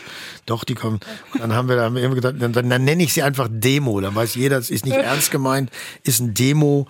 Und Demo letzter Tag war, das war, wir hatten diesen Mastertermin, das ist dann, wo das, wo man mit seinem Stereo-Mix hingeht und dann fängt nochmal ein wahnsinniger, wahnsinniges Genie nochmal an, ganz viele Details nochmal an, an, an, an äh, Frequenzen zu drehen und äh, laut und leise. Das ist ganz wichtig. Das ist nochmal der, der Megakoch kommt da nochmal. Ja. Und das ist, äh, und der schickt da das Band, was man dann herstellt, kommt dann in die, in die Press, ins Presswerk. Und der Termin hatten wir, und da wussten wir, müssen wir mittags hin. Und dann haben wir im Auto uns wirklich gekebbelt. Und zum Glück haben wir den ja. da draufgelassen, weil der hat sich dann auch entwickelt als. Äh, aber man ist so im Tunnel, das ist der, der Punkt. Man ist, wenn man so eine Platte macht, wie im Fußballspiel, das sind die letzten vier Minuten oder so, da ist man so im Tunnel, da weiß man auch nicht mehr, was man macht, wie man läuft. Wenn man das dann hinterher im Fernsehen sieht, denkt man, Gott, was hast du denn da? Warum hast du dich so verrückt gemacht? Aber das ist der letzte, ja, ist das ist der letzte Rest einer Platte. Und ich liebe das Zitat von Alex. Ich dachte, dieser Mann führt Krieg gegen seine Stimme. Als du, glaube ich, 14 Mal das Ding eingesungen hast, immer wieder. Ja, heute ich dachte, ich dieser Mann führt Krieg gegen seine Stimme. Ja, heute singe ich das Weiße Mond also mit Kopfstimme, wenn ich das live singe. Ich habe da probiert an dem Morgen, weil ich so bescheuert war, den Ton, das ist ein hohes D, glaube ich sogar, zu treffen. Und das, der Unterschied, wenn man live singt, würden Leute noch einem so nicht treffen, verzeihen. Dann sagen, ja. wunderbar wieder gesungen. Auf der Platte hört man das. Da hörst du, wenn du den Ton nicht triffst. Und dann habe ich da gestanden und mich irre gemacht, bis ich dann irgendwann, glaube ich, dann zehn Jahre später festgestellt habe, sing es doch einfach mit Kopfstimme. Ist viel einfacher und geht auch.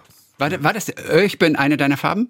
Ja. Weil, weil das ist der Satz, der ja zitiert wird dann auch ja. immer wieder. Ö, ich bin deiner, einer deiner Farben. Ja, ja. Auch mit zwei Ös. Also von deinem, Ö, von deinem Team so formuliert, ja, ja. ne? Ja, ja, ja, ja. Ach, ach, ach witzig. Ja. Eleganz. Leg dir einfach keinen Zugzwang an. Nicht nur du weißt nicht wohin. Und dann auch sehr schön glücklich bleibt, wer auch mal nichts weiß. Oder wichtig ist nur, dass man Alltag kann. Dieser Satz den brauchen alle. Wichtig ist, dass man Alltag kann. Das gilt vor allem für Menschen, die ganz schnell heiraten, mit, mit äh, ganz pompös, mit Kutsche am besten noch und 2000 Menschen. Also, wichtig ist, dass man Alltag kann. Das ist ein das ist ein wirklich schöner Satz. Der klingt auch interessant, der Song. Äh, hast du das Keyboard aus dem Kinderzimmer noch geholt? War das noch übrig? Das, äh, hinten hört man so ein, so ein, es erinnert an, genau, ja. das erinnert so ein bisschen an Popcorn. Ist Damals, absolut. Das haben wir, haben wir äh, in, der, in der Turnhalle haben wir früher dazu Leibesübungen gemacht. Ja. ja, ja. Wo hast du es entdeckt, den Sound? Der musste rein, ne? Der musste rein. Jetzt kann ich nur sagen, das ist völlig verrückt, weil dies ist das erste Lied, was wir überhaupt zu der Platte aufgenommen haben. In Italien, in diesem Raum saßen wir und es ist kein Witz, ich habe mehrmals mit Alex, ich weiß nicht mehr, wie wir auf dieses Lied gekommen sind. Das muss so gewesen sein, wir haben alles angeschlossen, das Keyboard war angeschlossen und ich habe dann angefangen auf dem Ding rum. Muss so gewesen sein. Normalerweise ich immer, wenn ich Lieder schreibe, da muss ich da angefangen haben rumzuklimpern und da muss mir das die habe ich dann gespielt auf so einfach so einen ganz trockenen Beat ja und dachte, das ist doch irgendwie ganz lustig. Das ist ja so ein bisschen albern. Also ich bin ja auch ein riesen Italien-Fan mhm. und der Alex selber ist, hat Italiener, seine Eltern kommen aus Italien, aus Bologna. Und dann in Italien sitzen und die Freude, dass man überhaupt schon mal da ist. Und ich finde, Italien hat eben auch so was Kindliches, so was Fröhliches, Zitroneneis und Spaghetti. Und das war das erste Lied. Das, wo diesen Sound, der war, war wohl in dem, in dem Keyboard drin. Und ich habe dann an diesem Sound rumge, äh, rumgealbert. Und das war der Einstieg in die Platte. Und das war das erste Stück, was wir fertig hatten und dachten dann auch, mhm, was sagt uns das jetzt? Äh, Also er ist nicht stellvertretend für die Platte, auf jeden Fall. Kann er ist nicht sagen. stellvertretend für die Platte, aber es fängt auf jeden Fall äh, so ganz äh, lebendig an, sagen wir mal so. Ja. Aber nee, er ist nicht, ist nicht, ist nicht repräsentativ für die Platte. Nein, aber nein, es war, es war, aber ich frage, habe mich hinterher auch gefragt, was, was ist das für ein Quatsch? Ja. Ja. Italien. Du magst Italien. Und ihr habt eine so schöne Zeit in Umbrien gehabt in Mhm. diesen drei Wochen. Ihr hattet eine Köchin, die er über alles liebt. Ja. Lorena hieß. Lorena Artori. Und die hat für euch gekocht. Richtig. Für euch beiden Ein Einsiedlerkrebse da. Ja, ja. Das Ganze war so schön, dass ihr gesagt habt, wir müssen aus deinen Rezepten, die uns so gut gefallen haben, ein Kochbuch machen. Ja. Ähm, das du und Alex jetzt auch noch rausgebracht haben. Ja. Ähm, Fatto a mano. Mich, mich wundert, dass kein Lied über Lorena dabei ist, das äh, spontan entstanden ist. Ja, sie war halt klasse. Sie war, halt- sie war halt wie ein Pop Popstar. Sie kam und guckte uns auch erst beide an, also zwei deutsche Männer da oder Männer aus Deutschland da in dem Haus. Erstmal gucken, was, was, was mache ich da? Es war ja auch nicht ganz ohne, da mal hinzukommen mit so zwei, weiß ja nicht, auf was die da trifft. Sehr stolze, äh, kluge Frau und guckte uns, musterte uns auch so, machte sich so eine Zigarette an und, und hm, was wollt ihr jetzt? Was soll ich machen? Hm. Und dann fing die immer an zu erzählen, Pasta e Patate. Und ich sag, was willst du kochen? Pasta e Patate in dem Moment. Nudeln und Kartoffeln? Ja, mit Kartoffeln habe ich gesagt, du musst auch auf unsere Linie achten. Vorsicht jetzt, Pasta e Patate finde ich jetzt schwierig, weil wir wollen ja auch nicht rollen, nach Hause rollen. Lange Rede, kurzer Sinn, wir war rührend, konnte unglaublich gut kochen und äh, endete dann das Ganze mit Pasta e Patate, kann ich sehr empfehlen. Die kochte halt die Kartoffeln mit, mit Zwiebeln und Tomaten in dem Wasser, dann nahmen sie das raus, dann kamen da die Nudeln rein, also wurden al dente gekocht, dann kam so geräucherte Mozzarella dazwischen und Parmesankäse. Schmeckte wahnsinnig, also war, und dann Rotwein da drauf, besser geht's nicht. Konnte ich mir überhaupt nicht vorstellen, Nudeln mit Kartoffeln, wenn ich ehrlich bin. Ja. Auf jeden Fall, lange Rede, kurz. Und das hat so eine Atmosphäre gemacht, weil sie halt für uns gekocht hat. Und wir freuten uns natürlich riesig, dass wir mittags eben mit ihr saßen und aßen und dass sie dann für den Abend auch gekocht hat. Und das hat uns natürlich irre gut getan, äh, weil wenn wir dann noch angefangen hätten, selber zu kochen, wo wir, wir zu zweit so aufeinander hingen. Obwohl du leidenschaftlicher Koch bist, also aber, Das schon, aber aber, wir- nicht, wenn man arbeitet. In der Genau, Arbeitsphase genau. ist das zu viel Zeit. Genau. Und dann haben wir einfach für uns selber, aus reinem Sentiment für uns selber gesagt, äh, Lorena, warum schreibst du die nicht, können wir daraus kein Kochbuch machen? Hat die natürlich gesagt, der spinnt sowieso. Was soll denn der Quatsch jetzt? Den macht der sowieso nicht, haben mir schon viele erzählt. Hat auch ein eigenes Restaurant, da waren wir eben auch, das war in der Nähe von Todi. Mhm. In, äh, und wunderbares Restaurant und ist auch, war auch, glaube ich, Vorsitzende des, des Süd, süditalienischen Kochverbandes, also ganz tolle Frau. Und dann haben wir einfach gesagt, wollen wir das nicht machen? Und das haben wir gemacht, einfach so als auch für uns selber, so als sentimentale äh, Erinnerung. Manchmal macht man ein T-Shirt oder keine Ahnung, das haben wir ein Kochbuch gemacht. Das ist ein Spaß und äh, kann man sich angucken. Und es ist eine sehr herbe, stolze, aber auch etwas, äh, jetzt nicht bäuerliche Küche, aber eine sehr kräftige Küche, würde ich sagen. Ja. Ist jetzt kein, ist jetzt kein äh, High-End äh, Shishi italienisch, sondern wie eine sehr direkte, wunderbare Küche. Ihr hocktet aufeinander und habt gearbeitet und zusammen geschwitzt, drei Wochen lang. Mhm, über drei Wochen, dreieinhalb, glaube ich. Dreieinhalb Wochen lang. Ja. Ja. Es gab einen Tag, an dem ihr euch gestritten habt, ausgerechnet da war Lorena nicht da, um ein versöhnendes Essen aufzutischen. Das stimmt. Worum ging's bei dem Streit? Da ging es, ich will jetzt nicht ins Detail gehen, da Doch, darum- kannst du aber ruhig. Da ging es darum, dass ich äh, äh, morgens halt, ich bin halt ziemlich aufgedreht, wie man jetzt manchmal vielleicht auch merkt, wenn ich mich so, so quassel. Und das ist nicht für jeden angenehm. Wenn ich morgens aufstehe, dann fange ich tierisch an zu quasseln an oder möchte mich selber motivieren, dass der Tag doch so schön ist. Oder ist auch schön, freue mich dann auch riesig, dass ich, dass ich wieder einen neuen Tag habe. Und da, das, das, Alex ist da etwas anders. Alex ist da eher gegeben, muss ruhig in den Tag, macht sich sein Espresso.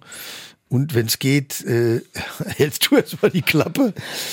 Und dann sind wir uns über eine Frage, die völlig banal war, äh, in die, wirklich in die Haare geraten, dass wir uns auch angekeift haben mit dem Ergebnis, dass wir dann. Da Äh, ging's um Sound oder einen Klang oder Geschichte oder oder. nee, das war noch eine andere Geschichte, da haben wir uns nochmal gestritten. Ach so. Das war die zweite gestreit. Wir Also ihr habt zweimal habt ihr euch zwei- gestritten im- Zweimal tierisch gefetzt, ja. Wir haben zweimal gefetzt. Es kann sein, dass das vorausgegangen war, dass das noch ein bisschen in der Luft lag. Das war noch nicht ganz ausgestanden. Äh, die Nummer mit der, mit, wo ich einen Refrain geschrieben hatte, den fand er furchtbar. Oder beziehungsweise fand ich wie Demo letzter Tag. Und da wäre ich natürlich zum Tier, weil ich sage, wenn ich das schreibe, ist das tierisch. Und ist der noch drin? Der ist der Refrain? drin. Also ist wunderbar. welcher ist es denn? Der, der, ist, äh, das ist der Refrain von Herzhaft. Okay, alles klar. Äh, und äh, das waren aber das, das waren ja alles Fragmente damals deswegen. Und dann haben wir uns so gekebbelt, dass wir dann einfach wutschnaubend auch, wir hatten so Fahrräder mitgenommen, also so E-Bikes, weil es extrem hügelig da ist, sind dann beide bei kompletter Hitze auf diese E-Bikes ge gestiegen, irgendwie so einen Feldweg runtergefahren, mit dem Ergebnis, dass wir dann auch wieder hoch mussten.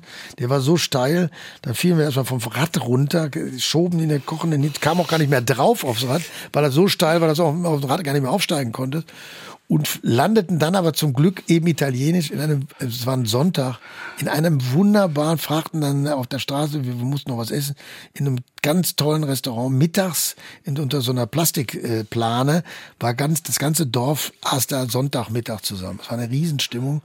Und dann haben wir irgendwie noch, ich glaube, äh, Tagliatelle mit Entenragout gegessen, weil der Nachbartisch empfahl uns das, das wäre der Hammer und saßen dann und haben uns dann wieder vertragen. Aber es war wirklich so, wenn das diese Atmosphäre in dem Restaurant war, einfach da konnte man sich nicht mehr streiten. Aber vorher waren wir echt, sind wir relativ heiß gelaufen. Und trotz und es waren auch wirklich glaube ich 35 Grad oder irgendwas, okay. kochend heiß. Ja. Und wenn ihr im Studio seid, da geht es ja manchmal um Millisekunden ja. eines Beats, der etwas lauter muss, etwas leiser muss, etwas schneller muss. Das ist schon, wenn man so im Nachhinein aus der Distanz betrachtet, das ist schon ganz schön krank eigentlich, oder? Wenn man auf diese Fitzelchen achtet. Oder absolut berechtigt. Klingt nur der Song wegen dieser kleinen Entscheidung dann auch so gut? Ich glaube schon, die Sorgfalt okay. ist schon, die Sorgfalt ist schon elementar und da, da, ergänzen wir uns halt unheimlich gut, weil Alex ist wirklich, was das angeht, pedantisch. Und ich bin eher chaotisch. Ich sage immer, ich kann genau entscheiden, ob das Lied wirkt so, wie ich, wenn es zu Ende ist, wie es wirken soll. Und diese, diese Mischung ist halt gut. Er verbeißt sich dann in Details, also ich auch. Kann ich auch, muss ich aber nicht immer. Und er macht das aber gerne, weil er es wahnsinnig gerne macht. Und, äh, äh und ich weiß, ich habe den kennengelernt, äh, da haben wir die erste Platte gemacht und dann hat er stundenlang an der Bassdrum rumgeschossen. Kannte ich gar nicht. Weil der ein Programmierer ist und war. Und dann habe ich hinten, da ich am Tisch und hab, fing an, Zigaretten zu drehen, weil ich hatte vorher noch nie geraucht. Ich hatte gar nichts, ich hatte noch nichts zu tun. Habe ich angefangen, Zigaretten zu drehen. Also ich hatte mal 30 Jahre vorher geraucht. Und weil ich nichts zu tun hatte, fing ich dann an, irgendwie so zu puffen, also diese Zigaretten zu, zu rauchen. Also wie auch immer. Aber er ist, er ist, er ist so der, er ist der, Präz, die Präzision und ich bin vielleicht so der. Also wir nennen unser Studio heißt nicht zu Unrecht Chill and Panic. Ich bin da kann man jetzt nicht überlegen, wer Chill und Panic ist, aber ich bin letztendlich dafür da, dass ich am Schluss sage, das wird schon. Übrigens bei dem Refrain von Herzhaft. Ja. Das ist ja auch kein Wunder, dass ihr euch da gestritten habt, weil der Alex natürlich gar nicht in der Lage ist, eine Zeile wie Nimm mich in die Herzhaft zu verstehen. Das kannst du ja auch nicht wirklich übersetzen. Da kannst du ja Stunden erklären was damit gemeint ist. Das kann der Alex nicht verstehen, Herbert. Ja, das war aber später. Der Text kam später. Das war ah, der kam später. Um die Melodie. Da ging es auch um die Melodie. Aber das ist richtig. Klar, das kann er auch nicht nein. verstehen. Das stimmt. Aber nehme ich in die Herzhaft. Nee, das ist sicher. Das, ist, kann man auch nicht übersetzen. Das ist eigentlich total schade, oder? Er, er ist ja. wirklich dein closester Buddy. Mit dem produzierst du alles. Und er wird nie dieses Wortspiel so genießen können. Das ist eigentlich auch schade. Na, das, er hat eine, eine, eine, sehr kluge deutsche Frau, die wird ah, ihm das auch noch erklären. Und ich, ich mache das dann auch noch. Ja, okay. Also ich erkläre ihm das dann auch noch mal. Äh, also er ist schon so, so, so zart beseitigt ist er dann schon. Dass er, aber du hast recht, natürlich dieses, letztendlich dieses, diese, diese, dieses Spiel mit der deutschen Sprache ist natürlich dann, ja. äh, das, das ist dann sicherlich, wie für mich dann auch im Englischen umgekehrt, äh, nicht ganz, diese Nuancen sind natürlich dann nicht ganz so ja. zu erkennen, das stimmt, ja. Gibt es ein Wort, eine Wortschöpfung, die du kreiert hast, die in unseren allgemeinen Sprachgebrauch übergegangen ist? Gab es das? das ich glaube, bleibt alles anders. Bleibt, das ist, das ist original von dir. Ja, ich glaube, das, das habe ich schon mal gelesen. Oder bleibt recht. alles anders, klar. Herbert, Dankeschön für heute. Wir müssen irgendwann zum Ende kommen. Ja, oh, schon, das ist aber echt so, schade. Zum, zum Abschluss, was kann, was, was kann, ich dir Gutes tun? Also entweder, ja. entweder schenke ich dir noch ein Buch von Mascha Kaleko oder ein schönes Wort aus dem Finnischen. Was möchtest du haben? Also ich glaube, die Bücher von Mascha Kaleko habe ich, glaube ich. Dann das, das Wort das aus, aus dem Finnischen. Okay. Das Wort aus dem Finnischen ist Kalsari Kenit. Kalsari Kenit. Hm. Und beschreibt ja? sich zu Hause in Unterhose betrinken. Und das ist ein Wort, das es eben nur in dieser Sprache gibt.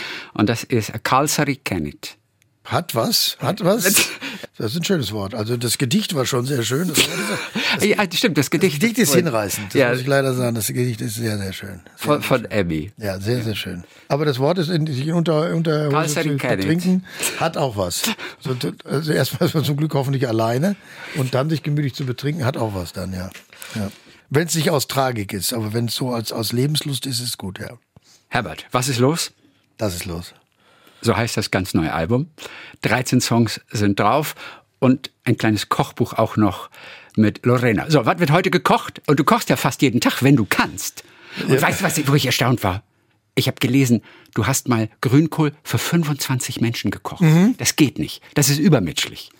Das habe ich gemacht, weil ich, weil ich, weil ich das von meiner, meine Mutter kochte halt wahnsinnig gut. Und mein Vater liebte Grünkohl. Der kam aus dem Münsterland. Und ich meine, umso nördlicher man kommt, umso mehr ist Grünkohl Kult. Ja. Und ich habe wirklich mir körbeweise im Bioladen diese Grünkohl und habe dann auch jedes Blatt blanchiert und habe den, glaube ich, dann zwei Tage vorher angefangen zu kochen, weil das Problem am Grünkohl ist oft eben auch, das dauert wahnsinnig lange, bis der knackt. Ja und bis der Geschmack entwickelt. Dann hatte ich noch den falschen Pinkel. Ich glaube, ich hatte irgendwie den ersten furchtbar falschen Pinkel, ging gar nicht. Also die falsche Wurst? Die falsche Wurst, ja. ja. Äh, und äh, habe dann zum Glück noch die richtige gefunden, was auch sehr elementar ist für einen Grünkohl. Mhm. Und hatte dann auch genug Schnaps dabei, dass man vorher Schnaps trank. Und so. Aber das hat einen riesen Spaß, glaube ich. Ja, das mache habe ich mal eine Zeit jeden vor Weihnachten immer gemacht. Freunde eingeladen und dann gekocht, ja. ja. Und zum Nachtisch gab's Ups, I dropped the lemon tart. Oops, I dropped the lemon tart. Was ja Gericht ist. Ja. Von diesem, ich weiß gar nicht, war das ein französischer Koch, ein englischer Koch, ich weiß gar nicht, irgendein, irgendein Verrückter. Ja, das sind diese Ups, I dropped the lemon tart. Diese gequetschten Kekse mit in, in, in flüssiger Butter, die als, als, Grundlage, die knacken dann so schön. Ja, ja. ich habe das Zitronen, Zitronentörtchen fallen lassen. Fallen lassen, genau. Ja. Muss Englisch gewesen sein. So fing es mal an. Weil nur ein Engländer würde dann auch weiter essen. Eine Franzose würde sagen, das esse ich nicht. Ja. Herbert, mach schnell wieder ein Album. Dann, ja, dann, dann, schnacken wir wieder. Ja, sehr gerne, sehr gerne. War sehr lieb. Dankeschön. Bis die Tage und danke für heute. Ja, bis die Tage. Tschüsschen. Talk mit Tees.